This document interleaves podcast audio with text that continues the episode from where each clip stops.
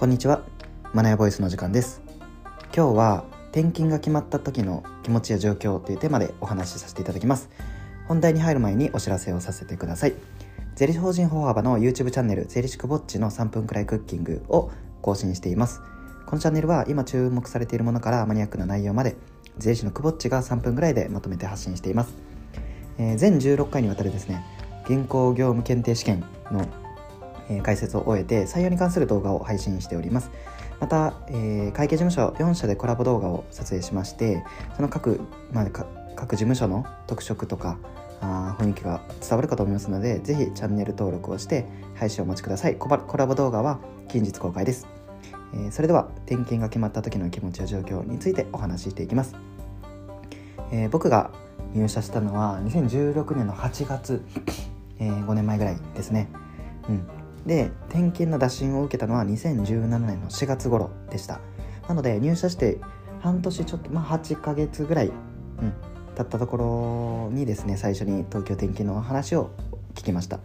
で最初はまあすごくそあの心構えもなかったのですごく驚いてちょっとあのまあ軽いこう東京どう？っていう感じなのかなと思って断ってしまったんですよね。っていうのも大阪で実家を出て一人暮らしをし始めたのが2017年の2月。でこの打診を受けたのが2017年4月でまだ2ヶ月しか経ってない状態だったのでまあもうちょっと大阪での一人暮らしを楽しみたいなっていう気持ちとあとは、まあ、当時何も大阪にいて何にもできなかったのであのまあ、東京で僕はやっていけるんだろうかとかっていう不安もありましたしあとは一緒に働いてた同期こう、まあ、分からないところを教え合えるような関係だったんですけどそういうのをそういう同期と離れるっていうまあ寂しさうん大丈夫かなっていうのがすごくありましたね。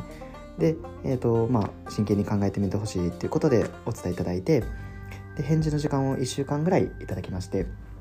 で、えー、その1週間でこういろいろ考えさせていただいて、まあ、このままじゃダメだなとか、うん、ちょっと自分に変化はを起こしたいなっていうところを持って転勤を決断しました。で東京に来てから2017年の5月に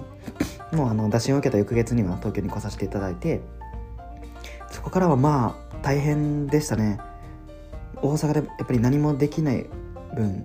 うん、東京来てすぐには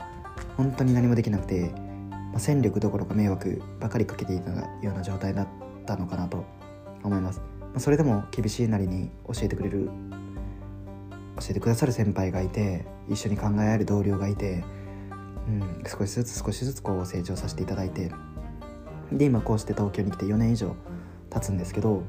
まあ、当時の僕にこう何か言えることがあるのであれば、まあ、迷わずに行けですね、うん、東京に来てやっぱり何があってこう具体的に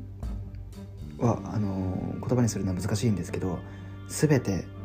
関わりましたね。考え方から価値観から環境から、うん、出会う人からやっぱり全てがこう僕の人生変わったのかなと思います、まあ、もちろん東京に来ていない人生がどうだったかっていうのは分からないんですけどそれでもあの後悔は全くないですし来てよかったなっていうのは思います。なので、まあ、今何か迷ってる人とか考えてる人とかこう迷わずに、まあ、辛そうとかしんどそうとかって思う方にちょっと進んでみてほしいなって思います。そうすると確実に成長につながって自分を変えてくれる出会いになると思うので。うん。ということで今日は転勤が決まった時の気持ちや状況についてお話しさせていただきました。それでは素敵な一日をお過ごしください。マナイボイスでした。じゃあまたね